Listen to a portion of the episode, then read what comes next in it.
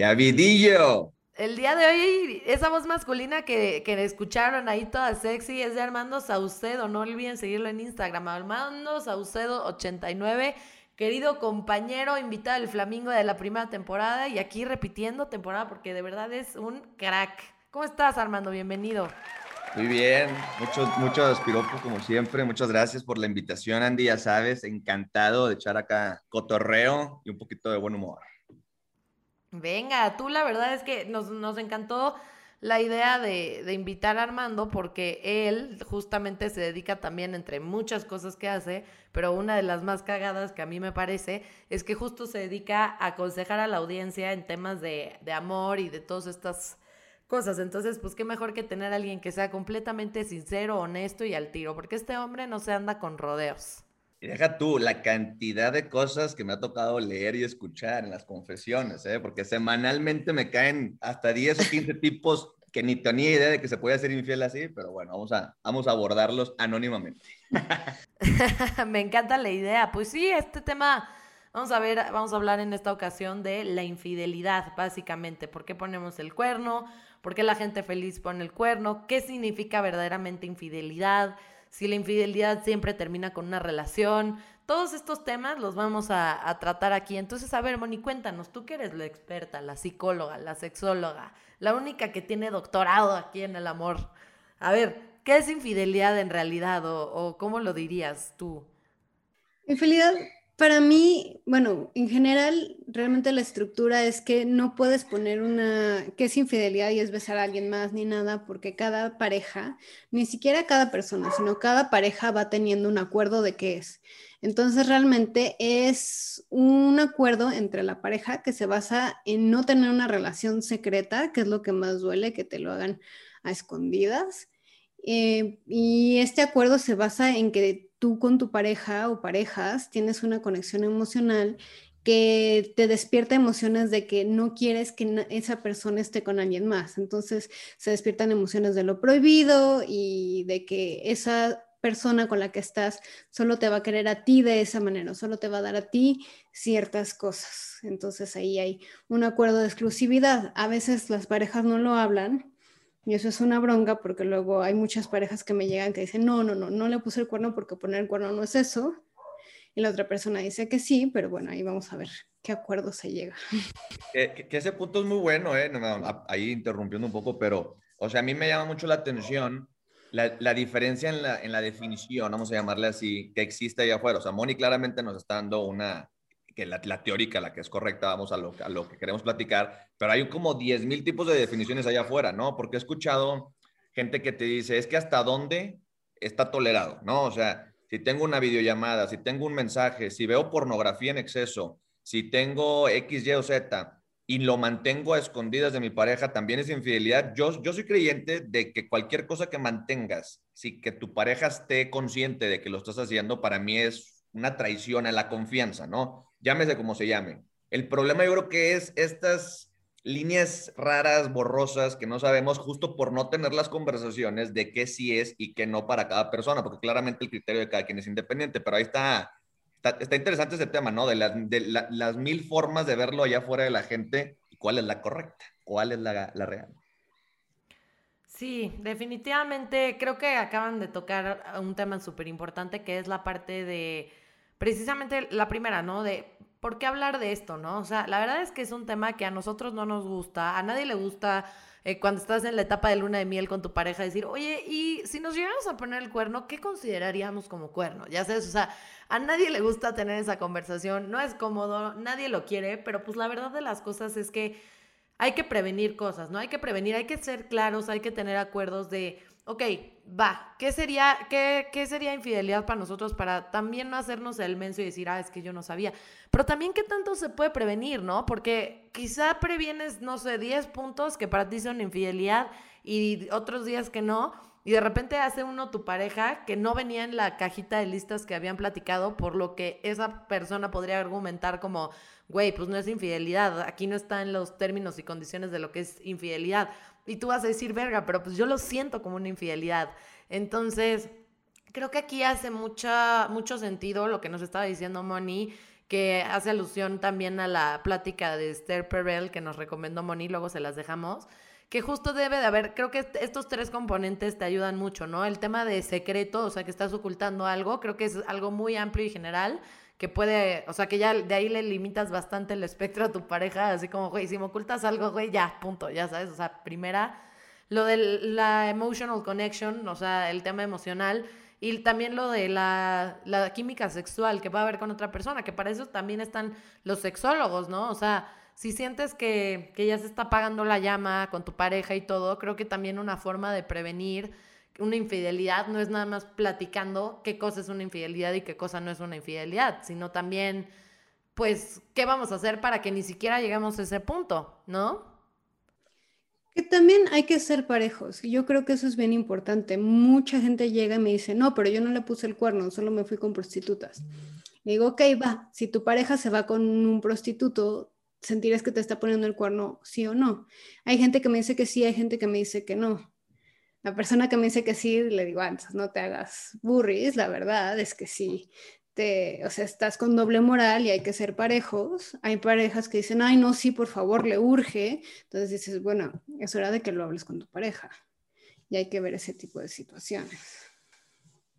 Yo, yo creo, hace poquito que estaba justo hablando de este tema con el doctor Adrián Andy, este, me decía, me, me, decía, es que, ¿quién, a ver, partiendo del, desde el inicio, ¿no? Eh, ¿Quiénes son más infieles? Porque era una pregunta que él me decía, ¿no? ¿Los hombres o las mujeres? Y en aquel momento llegamos a una conclusión de dijimos, no habría suficientes hombres infieles si no hubiera suficientes mujeres para ser infiel, ¿no? Es un poquito como lo, que, lo que concretamos en aquel momento. Y, y, como que al principio nos hizo como medio, ay, güey, la frase y dijimos, pues es que es una realidad. O sea, y a lo que quiero llegar es que dentro de ese 50-50 de mujeres hombres que son infieles, hay en mil cantidad de causas, independientemente de que sepan o no sepan. Ahí me ha tocado mucho eh, encontrarme con, o sea, no tan textualmente que te lo digan así, pero tú lo interpretas y, y voy a hablar de eso un poquito. Pero, por ejemplo, te topas literalmente desde que quiero cambiar a mi pareja, o sea, quiero ya deshacerme de mi pareja, no sé cómo hacerlo y esta es la forma de hacerlo, ¿no? Es un, es un ejemplo. Hay gente que me dice, eh, es que no creo en el amor moderno y por eso mejor lo hago así porque es un placer banal, ¿no? Hay gente que te dice, mi pareja me, no me da un placer sexual o mi pareja no me da un placer emocional. Entonces, la cantidad de opciones es ridícula. Mi punto aquí es, eh, con, con esta conversación es, ¿cuál realmente es el más común, cuál realmente es el, el, realmente real o cuál realmente son excusas, porque hay un chingo de temas. Entonces, para mí es, ¿qué opinan de esto? O sea, ¿Creen que hay una sola verdad? ¿Creen que hay varias? Lo que pasa es que por eso digo que cada pareja tiene una verdad, porque para no importa que para ti sea infidelidad, estás con una pareja, entonces o estás con alguien o con varias parejas, pero estás llegando a un acuerdo de lo que se vale en esa relación, porque cada relación es única. Incluso si cortas con alguien y vuelves a estar con esa persona meses después, años después, lo que sea, siempre se pueden ajustar los acuerdos. Entonces es ver qué conviene, qué no conviene y se puede ir ajustando, se puede ir cambiando de opinión. Yo tengo muchísimas parejas que dicen, bueno, si estás, hombres, parejas heterosexuales que me dicen, bueno, si mi novia está con otra mujer no pasa nada. Pero cuando la chava dice, ok, bueno, va y se atreve y empieza a explorar esa zona, dice, no, el, hombre dice, no, ¿sabes qué? Ya me rajé, ya no me siento cómodo, ya cambié de opinión. Y eso también se vale y hay que tener como cuidado de que se puede cambiar de opinión y que cada pareja es un mundo. Entonces, por eso digo que, pues como tú, me, como tú decías, Armando, hay tantos tipos de infidelidades que uno no se le ocurre, pero es justamente es si siento que se lo tengo que ocultar a mi pareja, que la infidelidad es eso, es mantenerlo en secreto. Si siento que se lo tengo que ocultar a mi pareja, a lo mejor es que siento que estoy haciendo algo prohibido. Y ahí ya hay algo. Es que en el mundo utópico de que todo el mundo tuviera esa conversación de qué es y qué no es infidelidad, pasaríamos a tener relaciones muy sanas en donde no existiría la palabra infidelidad como tal, porque si hay un acuerdo no hay infidelidad. Pero a lo que quiero llegar es qué tan, o sea, ¿qué tan realmente estamos cerca de ese mundo utópico en donde la gente tenga esa conversación? Yo, si tuviera que ponerle un porcentaje, sería el 90% de las relaciones. No, pero a ver, te escucho, Andy.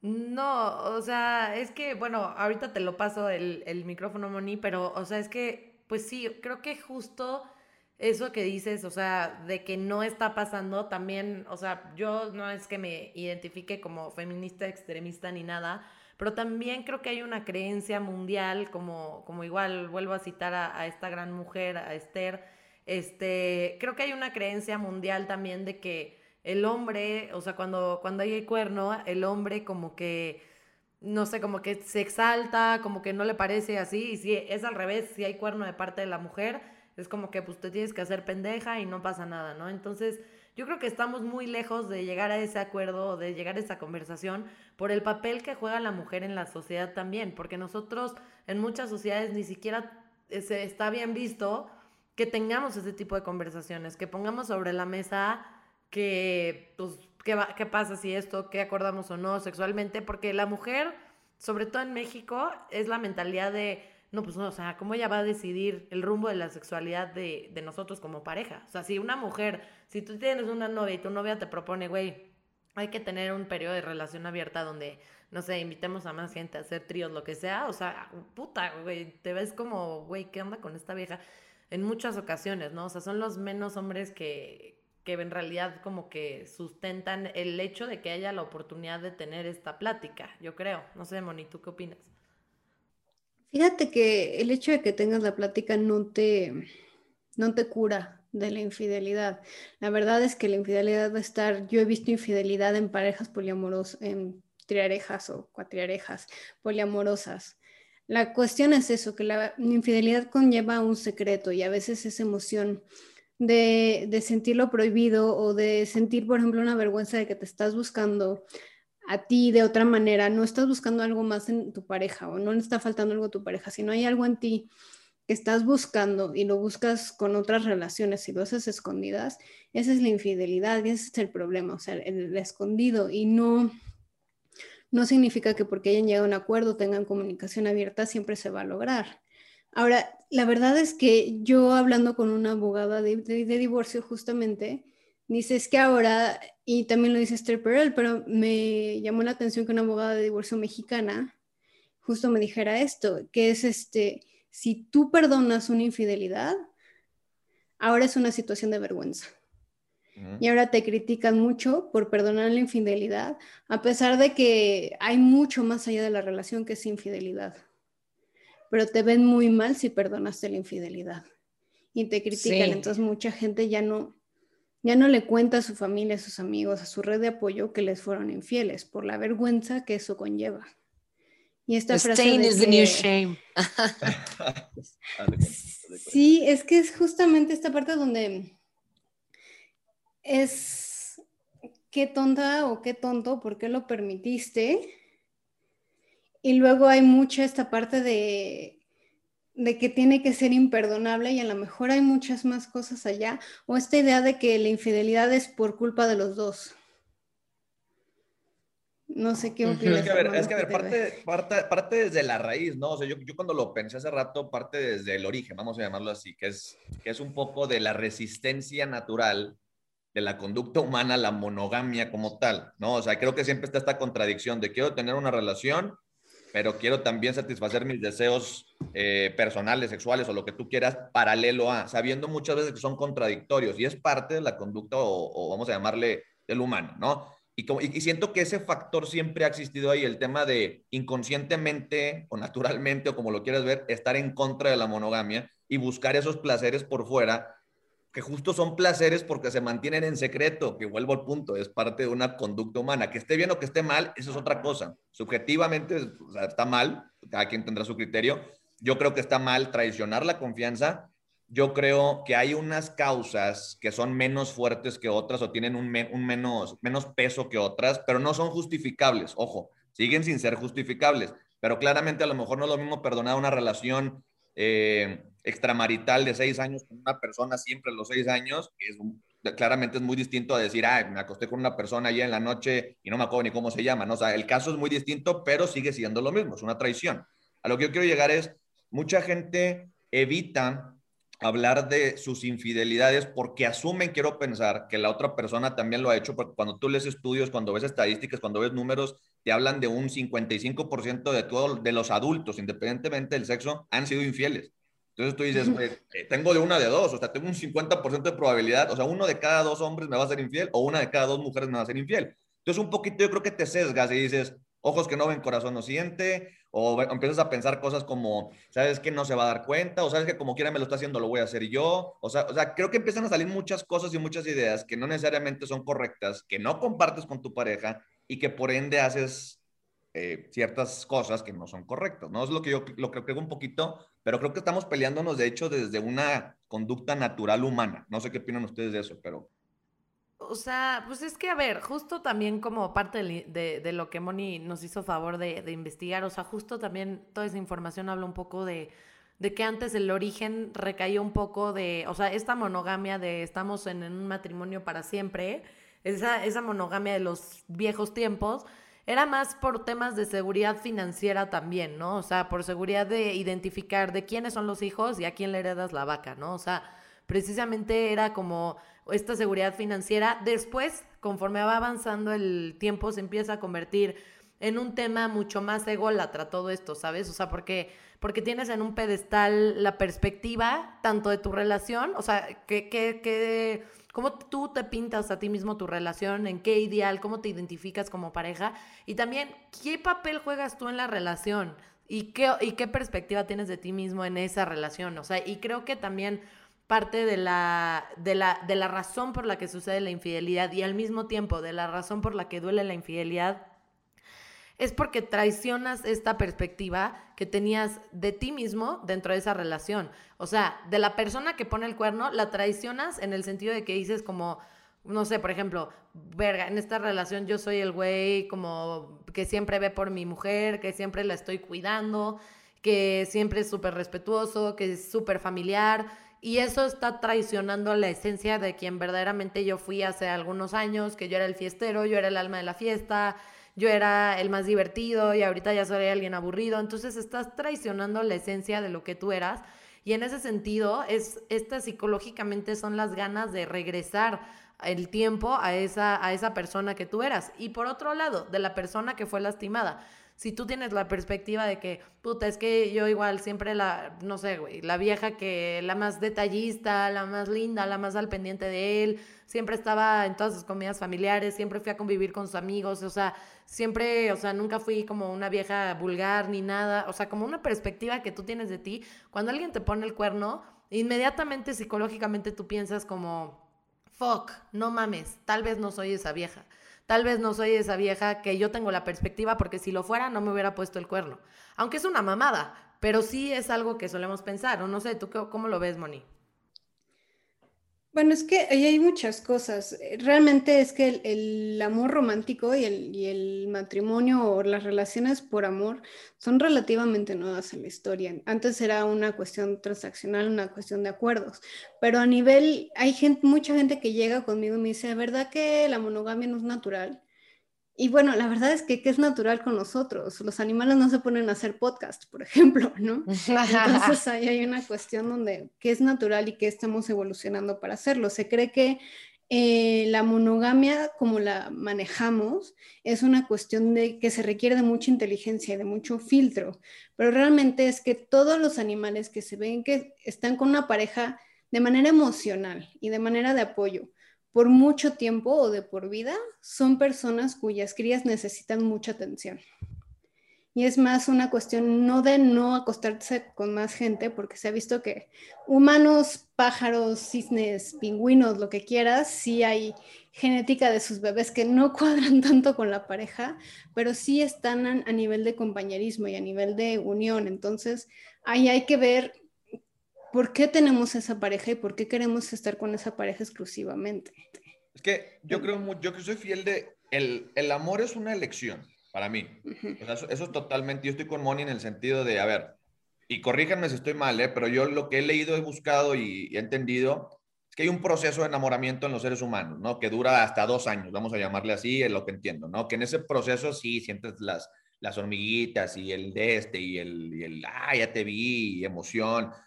Y después de eso, no quiere decir que a lo mejor no te motive, no estés emocionado ni nada, pero claramente cambian ciertas cosas, ¿no? Por eso yo le llamo una elección, porque es decir, a ver, güey, yo quiero vivir mi vida bajo este esquema, vamos a llamarle así, porque me da paz y tranquilidad en estas otras cuatro o cinco aristas de mi vida. A lo mejor hay una que va a quedar relativamente descompensada o contra mi deseo descompensada, pero es una elección que yo estoy haciendo. El problema es cuando eres incongruente con tu elección, porque si decides hacer eso y empiezas a salirte del camino a escondidas, pues eres incongruente contigo, con tu elección, con tu esencia y con tu criterio. Entonces, por eso yo hablo mucho de cuando la gente me dice, eh, es que a lo mejor llevo seis años de casada y ya no se me antoja mi marido. ¿Y qué hago? Quiero irme con alguien más. Pues sí, mija, pero o sea, tenemos que pensar un poquito el por qué estás en ese acuerdo. Si hoy estás en una relación, es porque a lo mejor te satisface emocionalmente y en otras cosas, o tienes una buena familia, o es un buen hombre, no sé. Y a lo mejor el sexo no funciona. Entonces, tu, tu punto no es ser infiel. Tu punto es decirle, oye, pues a lo mejor hay que hacer algo en el punto sexual porque no nos estamos entendiendo, ¿no? Que creo que esa es la parte en donde mucha gente no quiere entrar por los estigmas, ¿no? Que van a decir, a lo mejor nunca he hablado de eso con él en mi vida y cómo le voy a hablar esto a los 42 años con tres hijos de 15, ¿no? O sea, ¿cómo se lo saco ahorita que quiero ir a meterme con un X o Y? ¿Cómo me va a ver? ¿Qué va a decir? ¿Qué va a pensar? ¿O va a pensar que ya se lo hice y lo quiero abrir? Ese yo creo que ahí está la delgada línea en donde la gente hoy no logra tener esa conversación porque es muy incómoda, y hay que decirlo, muy incómoda. Sin duda, o sea, y creo que esta parte que mencionas de la elección es también parte de, o sea, la, la elección está todo el tiempo, ¿no? O sea, desde que decides estar en una monogamia, o como en los viejos tiempos, que era hasta, hasta la que la muerte nos separe, o la monogamia moderna, que es como, pues soy monógamo, pero en cada una de mis parejas, ¿no? O sea, es un poco una decisión tanto ahí como en la parte en la que decides poner el cuerno y decides poner primero tu sentido de, del deseo y de descubrir una verdad sobre ti mismo antes que, que pues lastimar o no a tu pareja, ¿no? Pero así como eso es una decisión también es una decisión, como decía Moni, o sea, si te quieres quedar ahí o no, que no necesariamente es malo, porque como tú bien dices, Armando, o sea, ok, ¿por qué estabas ahí en primer lugar? Creo que eso es algo que te puedes cuestionar, ¿no? O sea, igual y tu pareja la cagó, se puso en un momento incómodo a ti y a ellos mismos, te hizo tomar decisiones y estar, sentir unas emociones que tú no pediste, ¿sabes? Rompió un matrimonio que, que evidentemente ese ya se rompió, ya no existe, o sea, de aquí para adelante es borrón y cuenta nueva, pero justo creo que te tienes que preguntar, ¿de dónde viene? ¿De dónde viene el que pongas el cuerno realmente? ¿De dónde, por qué, por qué creo que no puedo, o sea, como solucionar eso con mi pareja? ¿Por qué creo que no, que no es algo que podría tener yo con mi pareja? ¿Y por qué me interesa perdonarlo, o sea, realmente poner en una balanza, ok, se, se, la mamó, pero ¿qué tantas veces también lo ha hecho bien a lo largo de 35 años o 20 años o un año de relación, ¿no? Y, perdón, iba, iba, a contar algo más sobre eso porque me gustó algo que dijiste. O sea, el punto aquí también es entender, a ver, este es un tipo de infidelidad, ¿no? El de una relación larga, matrimonial o relación simplemente no de matrimonio, pero que ya lleva rato sucediendo pero hay unas infidelidades que sí, neta, dices, no, güey. O sea, no, y te voy a explicar cuáles son. O sea, para mí son muchas las que me dicen, o sea, ese tipo de relaciones en donde es más por una visceralidad emocional, vamos a llamarle así, una venganza, un me lo haces, te lo hago, un soy adicto a estas emociones tóxicas, vamos a llamarle así, de una relación que estamos provocando conscientes porque me carezco de otras cosas. Pero poner un ejemplo, ¿no? Y quiero ser muy, muy, muy, muy, eh, muy claro, ¿no? Pues yo en alguna vez en mi juventud estúpida fui muy infiel, fui muy infiel y lo puedo abrir abiertamente y no estoy orgulloso de eso, pero no me arrepiento y lo voy a explicar por qué. Aprendí muchas cosas detrás de todas esas emociones tóxicas que viví. ¿Por qué? Porque me tocó que me fueran infiel y yo fui infiel y lo que me fueran y yo vengarme y al revés. Y de repente, ¿en qué estoy, güey? O sea, esto es una relación de ver quién es más infiel, ¿no? Y por qué perdón y por qué no. Y te das cuenta que hay otros vacíos, ¿no? Me llegó a tocar eh, idiotamente ser también infiel por ego, ¿no? Decir, ¿sabes qué? Yo puedo y yo esto y yo lo otro. Y es cuando yo digo, esas no necesariamente son infidelidades que yo diría o consideraría decir, va, te la perdono o te escucho o te la, la... No juzgo, ¿verdad? Claramente, porque a mí me tocó vivirlo. A lo que quiero llegar es que ahí sí es un tema no de que realmente tengas una carencia, güey, realmente tienes un problema emocional que tú estás trasladando hacia el tema sexual o hacia el tema del ego o hacia el tema de parejas y crees que tener ganado de 10 mujeres es lo que te va a solucionar tu vida o 10 hombres, ¿me explico? Entonces, yo sí partiría esas dos pequeñas como variantes entre lo que sí es una carencia en una relación y lo que no es una carencia, es más bien es un invento de tu fantasía tóxica. O es una carencia psicológica personal, como tú dices. Exacto. Creo que está, vale mucho la pena hacer esa división, como dices, la carencia en la pareja o la carencia psicológica personal. Y hay que ser sinceros y reconocer eso, porque si hay veces que, no mames, te ponen la vara aquí como pareja, tú le estás rompiendo, neta, haces todo bien y puta, o sea, tú no eres el pedo, la neta. Escuché una vez que me dijeron, en una, en una, una chava que me mandaba el eh, mensaje y me decía, oye, güey, este, es que mi pareja tiene expectativas muy altas en el tema sexual y no entiendo por qué. Y le dije, ¿ya le preguntaste? Y me dice, no, pero siempre trae ideas que no entiendo y que por eso me dice que las busca en otro lado.